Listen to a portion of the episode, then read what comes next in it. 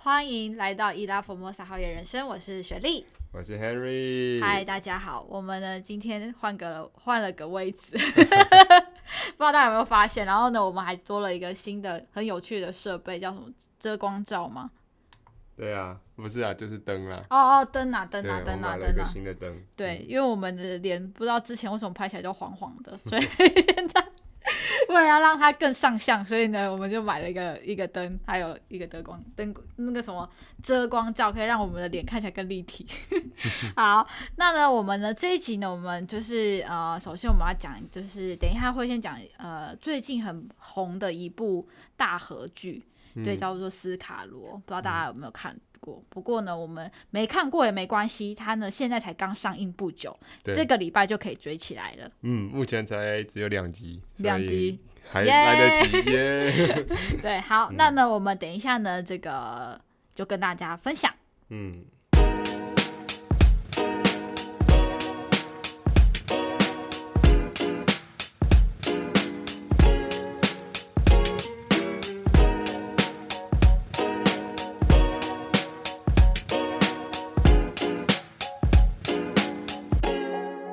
大家好，我是雪莉。那我们刚刚有提到，就是我们要讲一下这个很棒的，就是我们那时候看到这个新闻出，应该是新闻出来吧？好像你就传讯跟我说，嗯、哦，来追一下这个吧。呃、对，脸书，脸脸书很早被广告到了，刚好我们也是在做这一块，所以嗯，就把它分享给雪莉，说是不是该来追一下？对，我很久没对很久没追剧，而且其实台湾的剧真的蛮少的，就、嗯、大部分都是电影。如果说要追像是历史剧这相关的，真的确确实是很少哎、欸。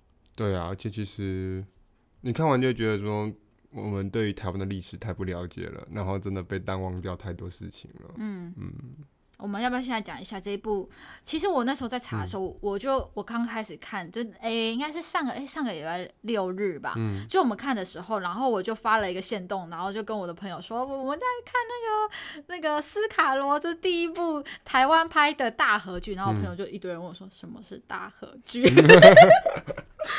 其实老实说，我真的我原本也不知道，嗯、但是后来也是你跟我讲之后，然后我我们去上网查一些资料，才发现，其实很多人都会借由像是我们看呃日剧或者是呃叫什么呃韩剧，就会有很多大合剧。嗯、那大合剧其实某种层面就是在。呃，应该算历史，在讲历史，在讲历史的，对对对。对那我们都会又看这些剧去认识日本人、日认识韩国人的历史，但是我们很少做这对台湾历史，我们用这种方式去看待。嗯、所以那刚好出了这一部，我也觉得很棒。那虽然是他的，我觉得他的故事情节有一点点复杂。对，对，没有错。对，我已经很久没有看到很复杂，让我需要思考很久的电影了。这种、嗯、我觉得最比较让我们就惊讶的是，他用很多种不同的语言，应该用语言方式让我们知道他是不同的族群，然后在同一个时空下，呃，去就是你能很难想象，就是我们现在在。呃，假如说在台北时，我们听到外国人的声音，就是听到可能法文、听到英文，我们觉得还好。嗯、可是你 想想，以前在这个那个是什么时期的时候，就听到客家人，然后原住民，然后汉人，然后还有呃，应该英文吧？英文，英文，对对对，同时存在的时候，嗯、就用这种在这个时空背景，你就觉得哇，非常的奇妙。对，嗯，就是这个某层面来讲啦，也算是。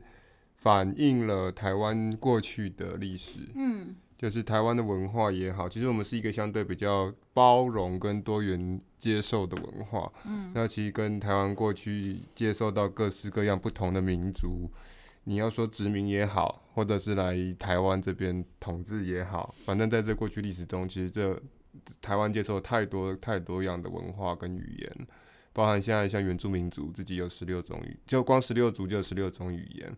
那这部影片里面，其实刚刚学弟有提到的哈嘎，嗯，对，客家语，其实就是证明当时汉人从对岸从大陆过来，然后到当地平埔族讲的可能台语，他是用台语去串啦，但是其实平埔族应该有自己的语言，嗯，然后排湾族的语言，原住民族的语言，嗯，对啊，所以它复杂的地方是在这里。当然，刚刚有提到英文，就是因为当时的领事，嗯，对，因为当时其实。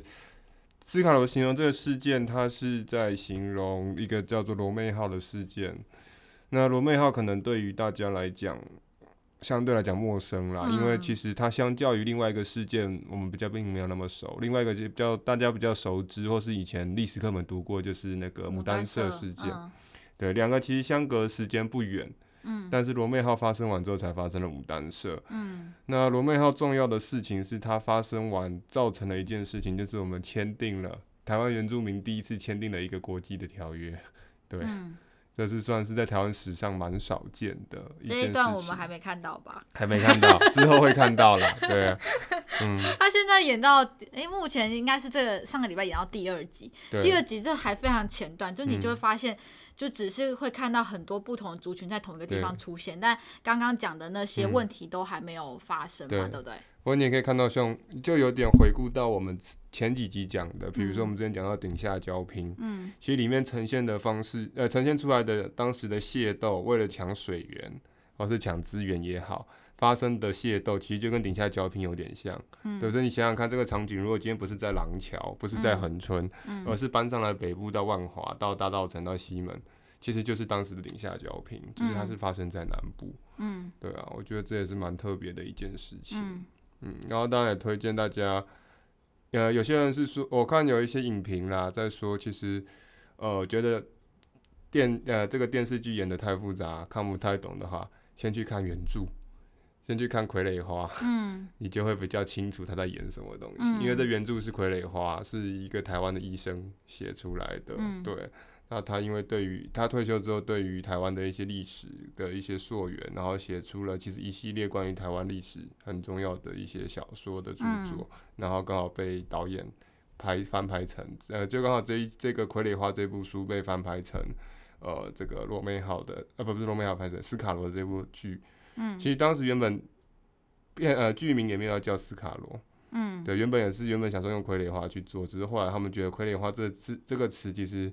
呃，有一些些不太好，所以经过讨论之后的话，决定就是沿用呃斯卡罗，就是拼那个排湾族语里面的一些呃用词，嗯、对，然后去定名这个、嗯、这部剧这样子。嗯，嗯我觉得现在其实对能拍出这个很不容易，大家如果去看那个画面感，嗯、你会觉得。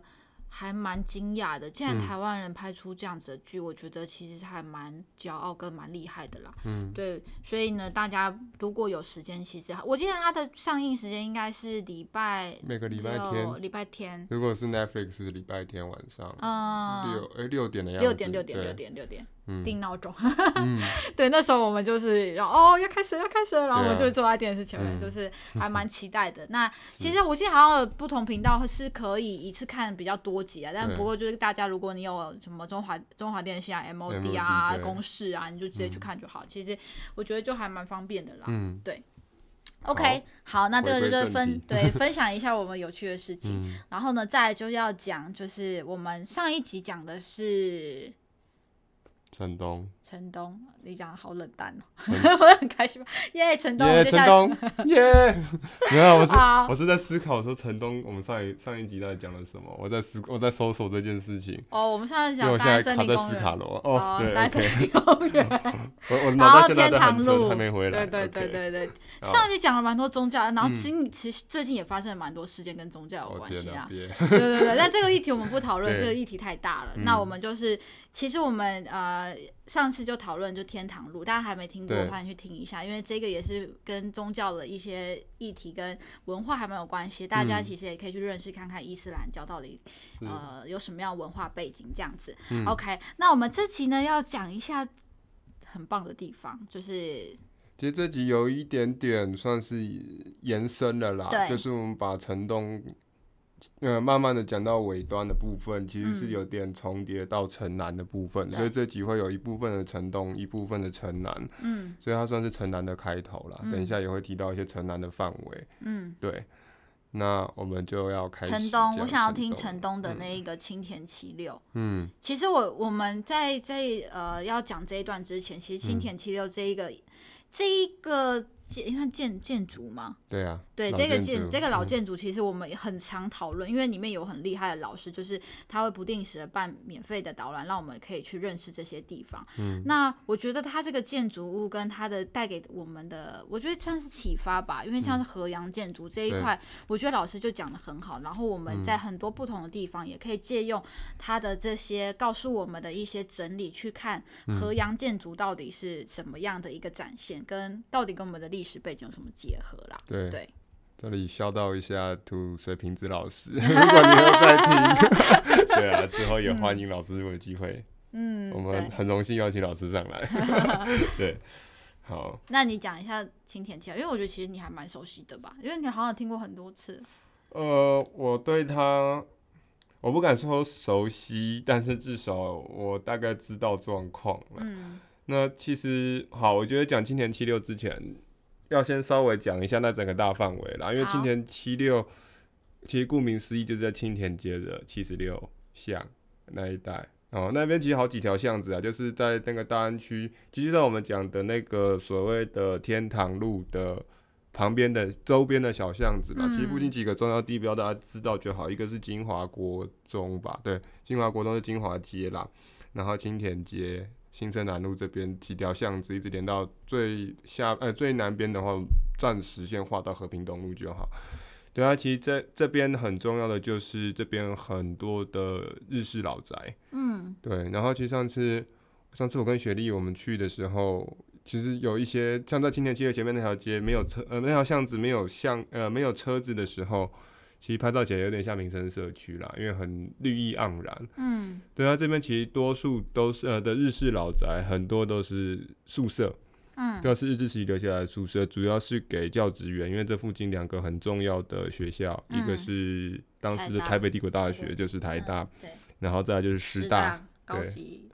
师范大学，他以前是不是叫做呃高级中学？诶、欸，是吗？不是，不叫不叫高级中学，好像是要先念完师大，你才有办法念台大吧？帝国大学之前你必须要先去念。呃、应该这样讲，以前的帝国大学其实也并不是现在的完整的台大，因为以前的帝国大学其实呃，现在台大的校本部这个位置以前是农业学校，嗯，农业专科，嗯，对，那后来这个农业专科被移到台中去了，嗯，就变成现在的中兴大学。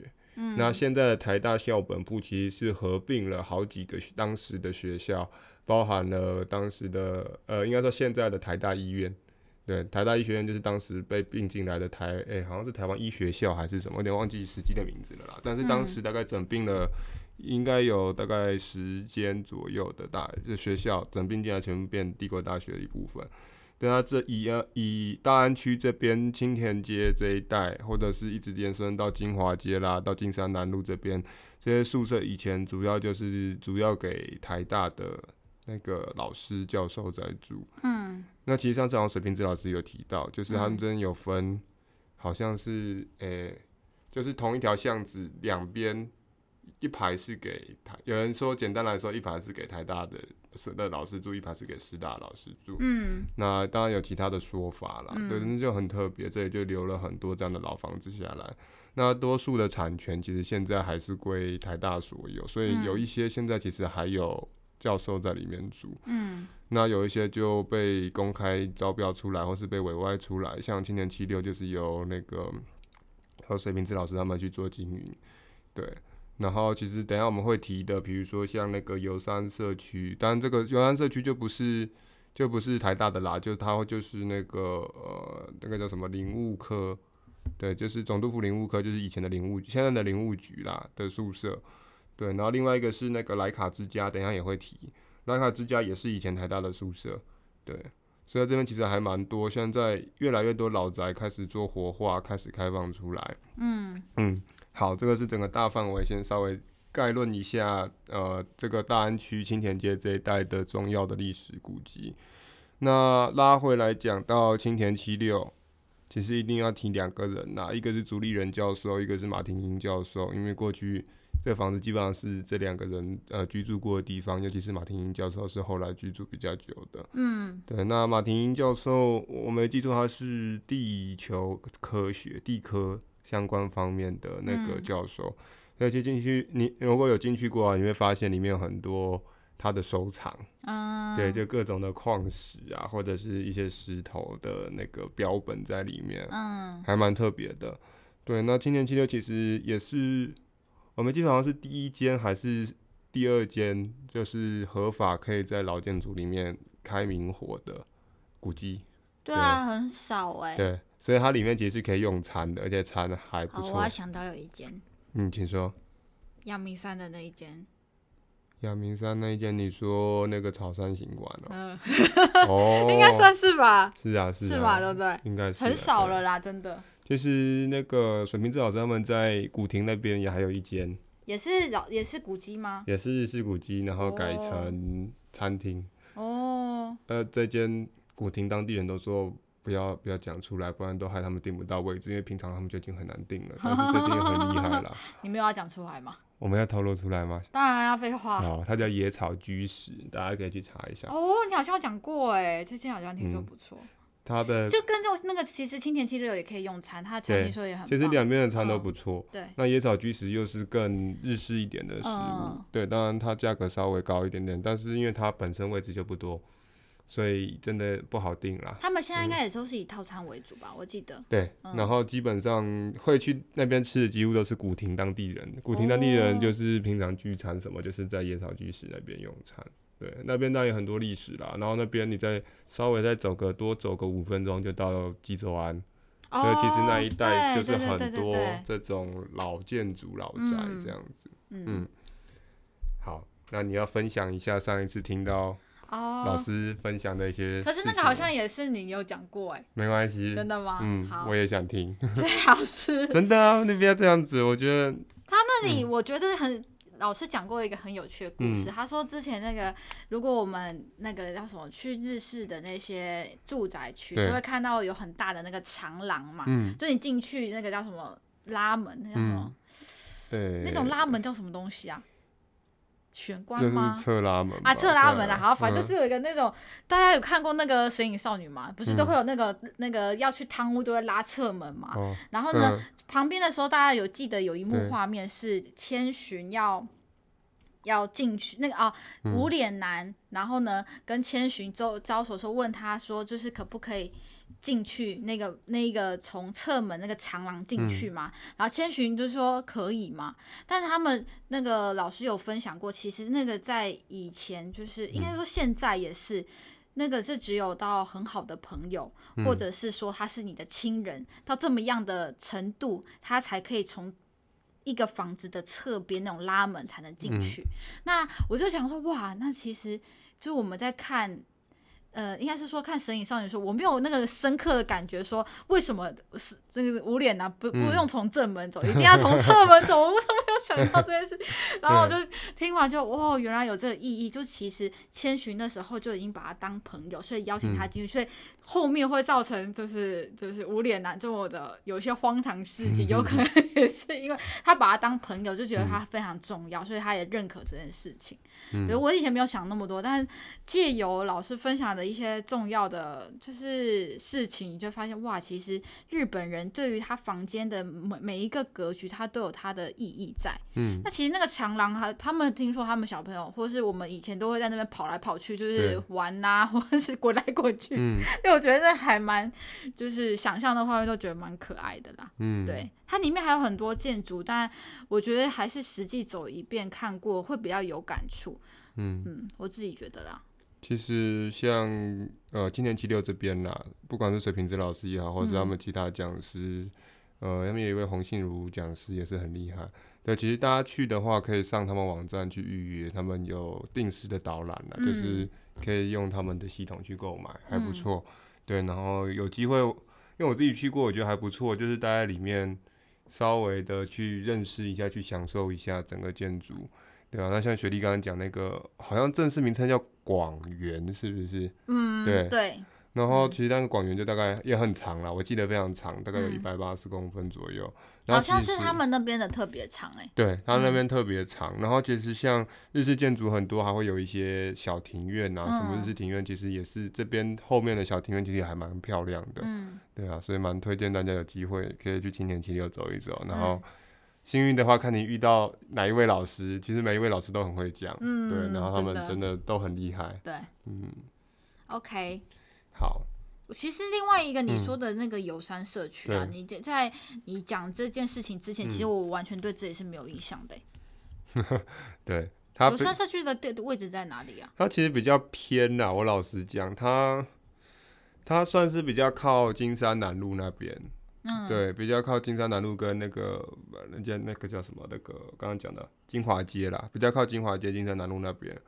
对，那它其实真正的名字很长。总督府三林客日式宿舍群，对，那简单来讲就是总统府底下的三林客，就是林务局，对，也就是现在林务局，讲白就现在林务局的日式宿舍，所以现在其实归给林务局在管。嗯，那为什么会叫游山社区？其实游山是一种树，台湾的特有种。嗯，那它这个呃宿舍群的正前方有一棵。很老很老的神木的神木等级的游山爷也被保留下来，oh. 所以命名叫游山社区。哦，oh. 对，那一棵其实真的很重要，有机会可以去看看，因为真的在不不要说台北了啦，台湾都比较少见到这么大棵、这么老的、这么老呃对老长的这种游山，对，所以它是很特别的。嗯，那其实当时这个山林科在日据时期是所谓的银林共和。呃，共济组合就是他们其实是很多人投钱进去，一起把这个宿舍整个建造起来的。嗯，对。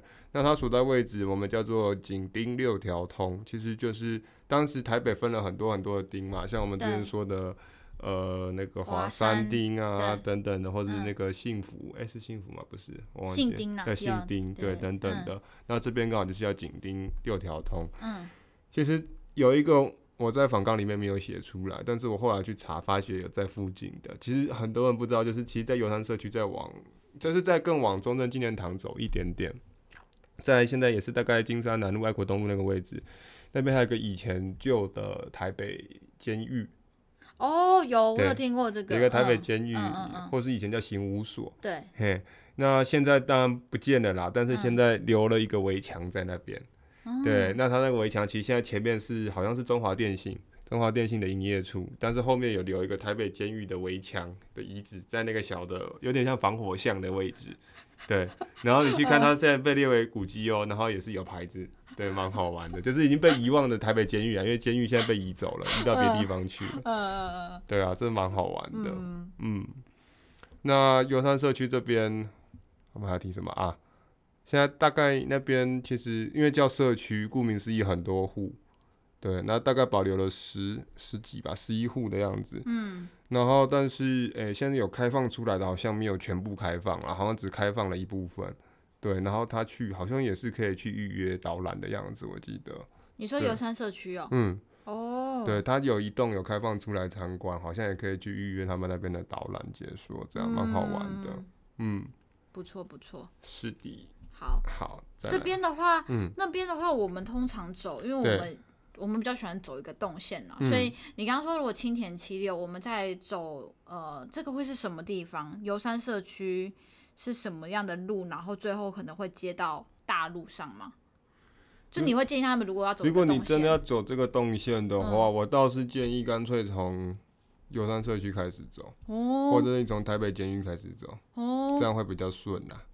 好，那你可以讲一下大概的动线，嗯、你会建议大家怎么走吗？我会建议从台北监狱那个旧围墙那边开始走，然后穿过金华街到游山社区，然后你中间当然就会穿过天堂路的一部分，会穿过几个大教堂，嗯、然后穿越我们所谓上次提的永康街，嗯，对，然后才会接进来接到那个就是我们的游山社区，然后到青田七六，嗯，对，然后再过去就是到那个殷海光的故居，嗯。嗯。最后会结束在紫藤路，对啊，当然你中间可以去买那个萝卜丝饼，温州街的萝卜丝饼，在那里就可以有美食。那你刚刚说殷海光的故居又是什么呢？好，殷海光故居也是众多呃众多老房子宿舍群里面一个被也是被开放出来的啦。那当然先要了解一下殷海光这个人，可能大家都很陌生，连我自己其实我也超级陌生，真的。对，但他其实蛮有名的，他是台大哲学系的教授。大概在西元一九四九年来到，从大陆来到台湾，那当时就是在台北帝国大学，也就是台大任教，那大家对他可能不熟，但是对他一个很有名的精神应该有听过，就是宁鸣而死，不默而生，就是宁可把声音放到最大，让政府听见我的声音。他宁可因为这样，其实有点不自由无宁死的概念，像法国大革命的时候，那他其实他秉持这个概念，因为当时他是写靠写那个报纸，在跟当时的国民政府做所谓白色恐怖的抗争。哦，对，哦，所以他是，他是哲学系的，他是哲学系，所以他把他的理念，把一些自由民主观念，用报纸的方式想办法要去抗议当时政府对于新闻自由的压迫，哦、对于民主的一些不公。嗯，对啊，当然在当时候就是这个是冒死去做的事，因为当时很多报社因为这样被关嘛，甚至有人被消失。嗯，对他当时就秉持着精神，所以他会有名是因为这一段故事啦。那请问这个英海关故居，我们去的时候，它可以导览，还是它是会用一个什么样的形式，还是我们只能看它外面的建筑？它现在可以进去，里面也是有把他的一些以前的东西整理出来，变类似小博物馆啦，也是有导览。对啊，不然我想说这些东西，如果我们没有实际能进去，嗯，那其实真的是，就像这些建筑物，我们如果没有人带我们导览，嗯，然后跟我们说这个是为什么这是和 就是日式的，的对，为什么这个又是可能偏西式，嗯，我们根本就看不出来。然后想说，哎，百叶窗到底是对和还是阳？你搞不清楚啊。其实和阳的定义，嗯，看你怎么去看了，因为讲呃，应该这样说，我们讲的简单一点，基本上不管是和是阳。嗯原则上，在台湾只要看到这两种形式的建筑，应该八九不离十，日治时期 留下来的，都是日本人盖的。嗯、那会有和有洋，就是看它的建筑形式，对啊。比如说有些是可能，我记得好像青田七六就是有一点点和洋混，就是混的好像那个叫做。呃，安妮女王式的那种类似的建筑，然后又混了一点日式的建筑。嗯，对啊，其实你就是从看几个重点啊，从屋顶啊，从它的凸窗，对，哦、呃，或者是从它的瓦片，对，呃，之前有讲过什么鱼鳞瓦啊等等的，其实等等的一些小小的迹象都可以去稍微推测出它的建筑风格。然后相信雪莉在 这几个月，没有、啊、这这这些时间里，应该是大幅的对于台湾建筑的认识已经进步非常多了。我们已经看这么多了，应该没问题吧？对啊，我会努力的。对，所以有些东西是比较简单看出来，但是那时候老师有分享几个，像是你说百叶窗好了，这种东西你并不会知道啊。对，对，这真的还是很难。你看到长廊那种日式建筑，那种那个刚刚说的拉门，你会知道那个就是日式的嘛？对，你还是比较有些是简单，可能有些真的是太难了。可是像有一些很基很还蛮就是正常的啦，比如说像你进到日式建筑，嗯，不管是我们讲青年七六，亦或是呃你去到那个嗯那个叫什么？济州湾吗？呃，纪州湾我不确定，因为济州湾我很久没进去了。但是像淡水那两个，呃，一个多田荣吉故居，一个一滴水。啊，其实里面都有所谓的座敷，嗯，也就是那种和室，然后是全铺榻榻米的，啊、对，对对对，基本上这就是另外一个日式建筑，很典型的。那其实简单讲，以前看一些日本卡通，不管是樱桃小丸子等等，嗯、或者是哆啦 A 梦等等的，都会有这个画面，嗯，对，其实可以外观看不出来，进去内装多少，你可能也感受得出来啦，或者是说，其实。我自己我自己用我自己给自己一个比较粗略的分类，就是大部分大概是用木造的房子，可能也是有多数会是日治时期留下来，因为当时砍了非常多木头。嗯，对。但是看你怎么去想这件事情，怎么去认识这件事情啦。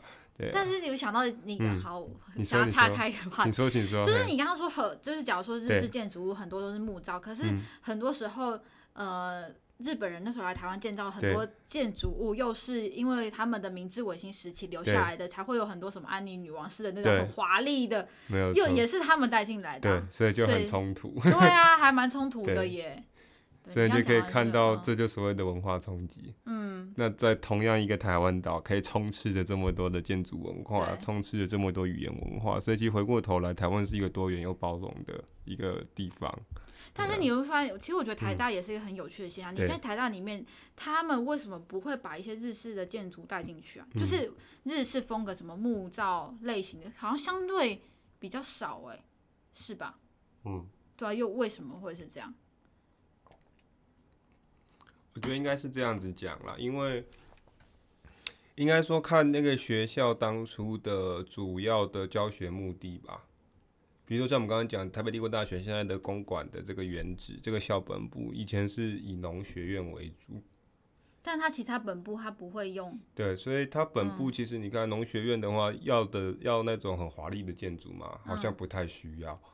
对，但是你说有木造房子嘛？有，只是现在被改建了，就是那个基永吉故居，我们台湾蓬莱米之父哦，你说里面那一对，里面还是有保有一些老的日治式的建筑。嗯，那我们刚刚讲很多那种呃，你说的欧式的建筑，或是安妮女王式的建筑，譬如说总统府好了等等这种公家机关，其实因为当时负责去建造的。都是所谓总督府营缮科底下的人，嗯，嗯，那他们透过竞图的方式也好，或者是直接被政府派去盖，不管是松山生之助，或者是等等其他很有名的建筑师，所以其实就是一个是官派，一个是可能民间或是学校自己去设计的，那当然。配合学术单位的要的需求，我觉得可能也是因为这样子比较没有盖出那么多比较华丽，但是其实也有啦。你看，对啊，这华丽是有啦，应该说它是偏欧式。我说为什么不是偏、嗯、呃，可能是不是因为它是不同的呃使用用途的差别？对，可能是假如说学术或者是他要办公用途，它、嗯、就会比较偏要华丽壮观一点，就不会去盖他们可能住的舒服的，嗯、可能就是。呃，传统的一些日式建筑会不会是这样？也有可能，对啊，亦或是来学校教书的啊，都是留过欧洲的，所以来盖的时候图当然就是以欧洲为主，哦，然后所以教出来的学生也都是往那个方向走。嗯，对，这就是另外一种可能性啦，这是值得去探讨了。嗯，对，对啊，对，这是完全没有啦，因为像没有，因为像台大现在其实。你上次有去走嘛？台大其实现在也很多是后来才盖的新建筑，啊，所以我们要真的去断定说它当时的建筑，其实老实讲现在也有点混乱的啦。嗯，因为其实，在台大的最后面，靠近蟾蜍山那边，要过到基隆路高架桥后面，那边甚至还保留了清代的三合院呢。嗯，就很不可思议。可是它是学校内吗？以前是学校内，现在都被画画画画出去，现在变现在变宿舍了。哦，是哦。它现在变宿舍区，但是宿舍区的外面那一片靠在蟾蜍山的正山脚下，还保留了两栋还是三栋的非常传统的清朝时期留下来的三合院。哦。对，那也是很特别。可是你说这个到底是什么时候留下来的？嗯、要去考证啊。但是有些人是说大概清朝时期留下来的。嗯嗯，好。然后回过头来讲，没有了，没有了。回过头来讲，就是呃，雪莉刚刚其实有提到一件事情啊，就是今天我们讲的这些历史建筑到底是不是可以参观？因为当然今天我们挑出来的基本上都已经有在对外营业了，嗯，对，所以只要疫情的许可下，应该都是可以参观。那大家当然听完之后有兴趣要去参观，就是可以自行上。呃，可能各界各单位的官方网站去查相关的资料，嗯，对啊，去了解他们的营业时间或者是相关的方式。嗯，嗯，你刚刚说最后一个点，我觉得也是挺有意思的，就是紫藤庐。嗯，紫藤庐它的背景是是，我怎么会知道？你，你要我往什么方向走？没有啦，我不知道。它是一个茶馆啊，对啊，它是一个茶馆。为什么它听起来不像是个茶馆的名字啊？我知道它其实，呃。可能大家听过这个名字吧？但是，可是他我他他之前不是是最早之前是给日日嗯官员去做什么用途用的吗？对，他最早是高等宿舍啦。哦。官员的高等宿舍。嗯。后来变公家宿舍，再变茶馆。嗯。但是紫藤庐这个名字，其实有些人觉得有一点，可能有一点大陆吧，对吧、啊？听起来有点不太像会出现在台湾的名字吗？我不知道啦。我也不知道。而且他好像以前哎。欸是我记错，好像不是这一间，是另外一间。好，不管。但紫藤庐现在是一个茶馆了，无论如何，它现在是一个古迹保护下来，也是一样对外开放的茶馆。嗯，对。那它其实刚刚我们有提嘛，它最早是官员宿舍，因为其实它离离这个台大离城南也不远，因为当时其实我们之前前面几集应该有讲到，就是哎。欸啊，不对，我们还没讲到城南，所以还没讲这件事 情。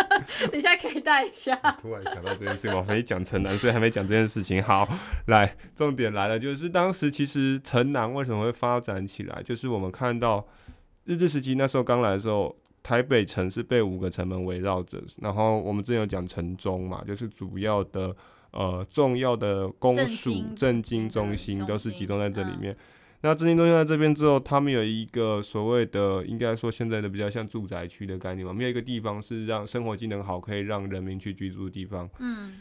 那当时的总督，呃，好几任啊，但是比较我记得比较知名的是儿玉源泰来那一任，就决定好，那南门那边往外走，以前都是田田地，嗯，他就把这一块开始做都市计划，开始画出所谓的那个呃，就是生活住宅区。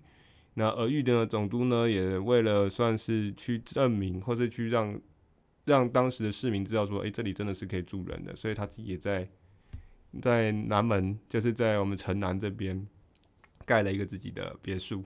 对，那我们这个应该我不确定是这一集还是下一集会讲到。什么别墅？他盖了一个他自己的别墅，叫做南菜园。哦，对，哦哦，哎、欸，这个是我们很久之前讲过的吧？嗯、很久之前讲过，我们可能这一集或下一集还会再提到老城南。对，哦、他就盖了南菜园，然后在那边甚至弄了一个小花圃。对，哦、然后就这样子让城南开始发展起来，因为就开始很多的。呃，宿舍群就开始往这边发展嘛，所以你看到我们刚刚讲的大安区青年七六这一块的，呃，老师的宿舍群，生活是到紫藤庐是官员的宿舍群，嗯嗯、然后生活是我们城东讲的启东街这一带，也都是这样慢慢被推展出来，就是从城中慢慢的往外去扩散，对。这个是一个发展史啊，所以生活开始，人民的生活不再以城中为主，不再以万华蒙甲或是西门那边为主，就开始往城南、往城东去做推广，去做放射性的发展。所以应该是南会比东还早去发展吗？对，南比东早，然后东是东其实是陆续发展，一直到甚至或是到国民政府来台时期，东才开始大量的扩展，也包含后来市政府从西迁到东嘛。然后现在所谓我们常常讲，不管唱歌或者讲话，都会讲东区东区。其实东区也就是到后来国民政府时期来台，才开始大量的扩张往中孝敦化。对，以前那个还是一个农地，对不对？对对。信义计划区也是啊，我有给学弟看过很多照片，很想跟他分享那些还可以钓鱼，对对对，有没有？对。就天壤之别。对啊，那新义区那边我们就后面。应该看有没有机会再来讲到那边。嗯，好啊，那个紫藤庐讲太远了。好，重点是紫藤庐，呃，现在虽然是一个茶馆，但是它以前其实不只是一个茶馆。嗯，它以前也是一个算是很多台大的偏自由主义相关的学者会聚集在这边做讨论的一个地方。嗯，所以其实来讲交流吧，交流对。嗯所以可能我在猜啦，因为我没有去细查这部分历史，可是可能在白色恐怖那一段期间，它多少也有被影响到。嗯嗯，对。但是现在去那边喝茶，呃，也是感觉很特别。对，它的整个环境氛围还保留了非常日式的老宅。对啊，然后我其实还自己还蛮喜欢在那边的。对，我自己也去过一次。嗯嗯，对。那你有什么要补充的吗？关于紫藤路？我没有啊，因为我其 实刚刚 Harry 讲的这些地方，我都是一个新开发的概念，就是我的哇，好棒哦，好多地方，台北真的是很多秘，就是你不会想象得到的点呐。对，那我觉得有些历史东西，就是其实是后来接触才会对它慢慢的有感觉。其实，所以我也蛮推荐大家，如果有机会，真的可以去走走看看，因为我也是听了呃水瓶子老师或者听你的分享，我才会对于这些。比较，我觉得这些历史一开始都会觉得很难跟生活贴近。对。可是你如果了解，有人带你去看，然后发现这些，呃，应该说建筑跟故事跟我们生活是有贴近的话，嗯、大家会慢慢的去接受。嗯。对，所以我自己是。就是以一个开放心态去听啦。其实有没有在分享什么？我没有跟大家分享。其实应该这样讲啦，就是 像紫藤庐好了，它其实就在大马路旁边。对对对。那以前以前你去台大，可能也就是过去了，也不会去注意它。嗯。但它其实背后非常多深厚历史意义。嗯。对啊，其实刚刚没有讲到，就是很多名人也对这里下过一些一些用文笔去下过一些定义啦。嗯。像非常有名的主持人陈文茜，他曾经写过一句话，叫“反对运动记忆里最美的堡垒”。嗯，所以代表这边真的过去有一段的历史，可能是关于抗议当时的政府也好，或者言论上面的一些记忆。嗯，那当然在另外一个也蛮知名的人士，可是可能一般人也比较没有印象，是林卓水先生。嗯，对，他是把他的回忆里面这边是一个落魄江湖的栖身所，所以其实这里以前真的很多的这种呃所谓的民主自由的斗士，或者是一些言论自由的学者在这边。带动了非常多的运动也好，或是铸成了非常多的著作，嗯，对，蛮值得去看看，喝个茶。对，对其实我觉得刚刚这现在这应该算是城东跟城南的，算某种程度的交界。对，它现在算是压在一个线上面了，所以我们也很难去定义说到底是城东还是城南。嗯、那我们就决定用这样的方式把它算是重叠起来讲了。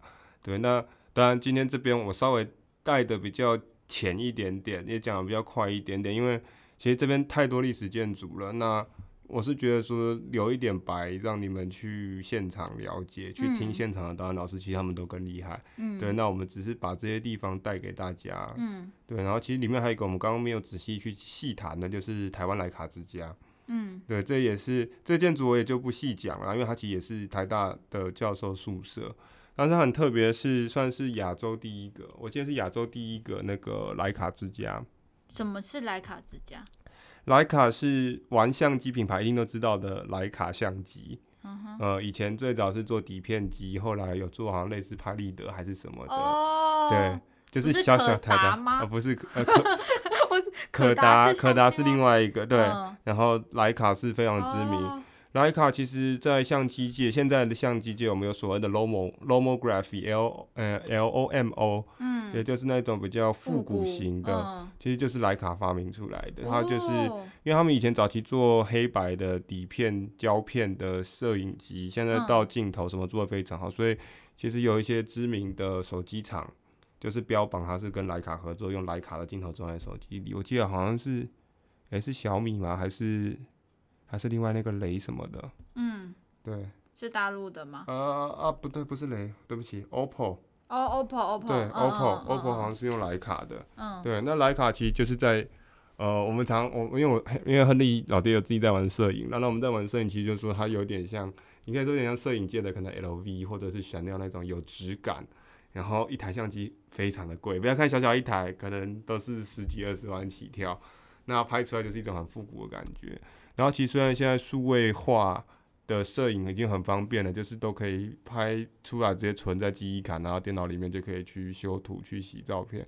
但是其实呃还有很很大一派的人，现在其实还是在玩底片相机，因为他们觉得底片相机才是拍照摄影的一个精髓，因为你可以控制的因素太少了，所以呢，这是考验你技术的时候。因为你用底片相机，两个问题，第一个就是你前端拍摄的问题，第二个你拍出来之后你要会洗照片。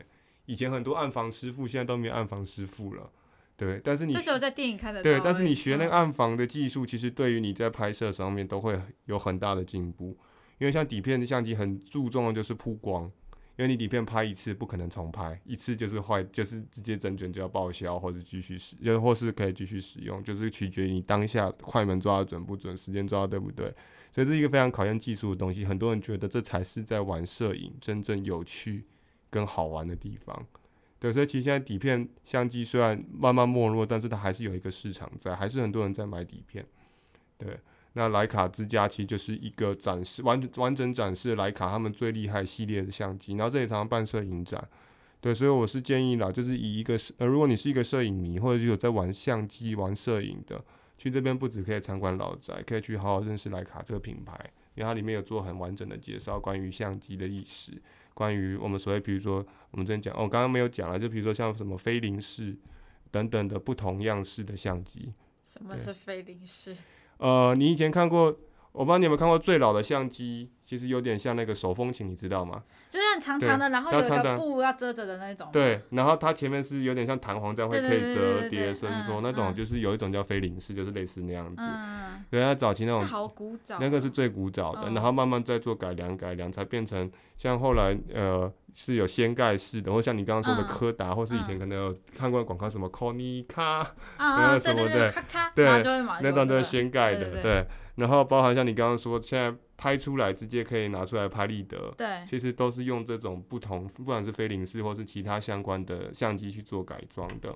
对，那莱卡其实这几年从底片相机也做了很多新的尝试啦，也开始在做一些呃算是电子化的东西。嗯，嗯，好了，这边讲太多，这个啊很不错啊，我觉得蛮有 趣的，啊。这这这，这又可以讲一集了啦，因为这个好，哦，相机，但是相机真的是一个很。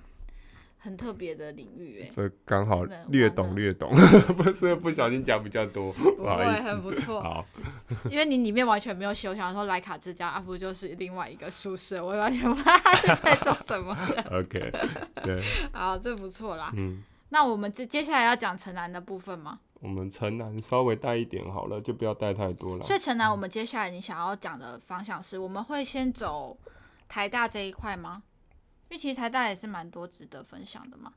嗯，其实我觉得城南这边，它的区域范围你会对，我们先从范围稍微画一下。刚刚其实有稍微带了一下，就是整个呃城南的发展是因为生活圈的关系发展出来。嗯，所以其实严格来讲，如果依照我们前面的分法啦，一样是从南门开始嘛。从南门，呃，南门刚好旁边还有个小南门，所以从那边画过来，大概就是现在的应该是爱国东路。哎、欸，是爱国东还是爱国西？好像是爱国西哦，不好意思，爱国西路。嗯、对，从爱国西路那边切一条线，然后一直切到爱国西，切一切就会往南，呃，往对，往南边切就会切到罗斯福路。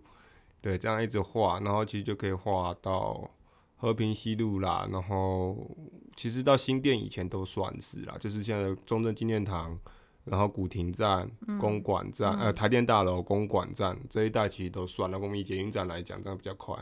对，等于是从小南门站，然后再来中正纪念堂，呃，古亭，然后那范围蛮大的。其实范围很大，对。那其实真的真的要讲的话，以前是一路可以画到新店去啦，嗯，因为里面还包含了万兴铁路。我们之前也讲过消失的万兴铁路，嗯，所以其实它最远最远，其实一路真的要画，可以画到新店去。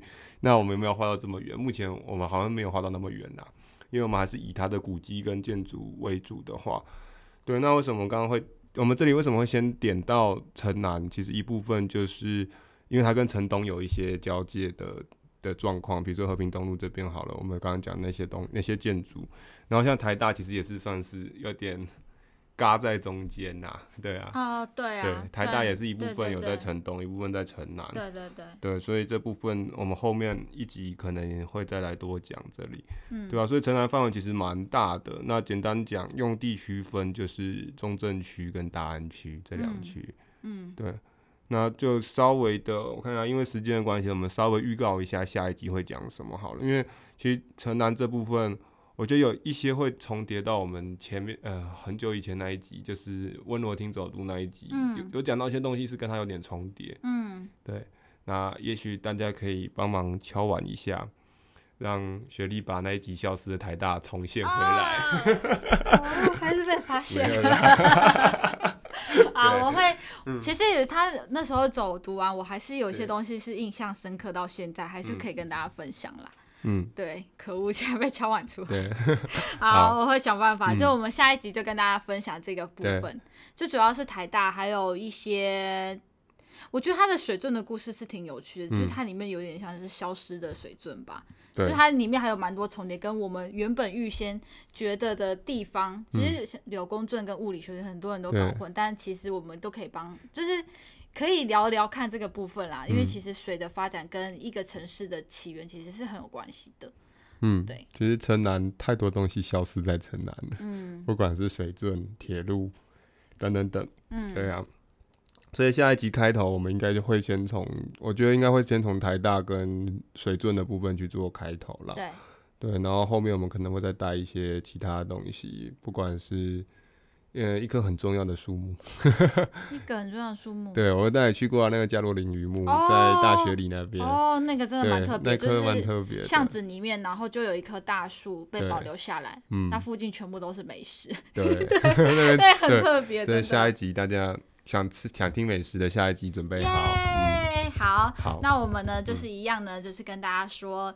欢迎追踪我们的 IG 跟 FB 粉丝团，嗯、就是我们会有不定期一些奇奇怪怪的活动推出来。对，就我有很多朋友都在问我说：“啊，你们什么时候还要办奇怪的活动？”好，好，我们就来想一下。好，嗯、就是欢迎大家不定时的追踪我们，就是一些新的资讯跟活动。那因为其实我们最近一直在往山上跑啦，所以也会分享一些我们在山上发生，像我们前几天去就是花卉实验中心啊，或等等的，嗯、就是我们会分享一些。我们发现自自己以前没有看到的一些东西，我们就在上面分享，像是那时候讲的白千层，就大家可以去摸摸看，我觉得非常有意思。嗯，对，OK，那呢就欢迎大家追踪，那就是下一期再见喽。好的，OK，好，那就这样，拜拜。拜拜。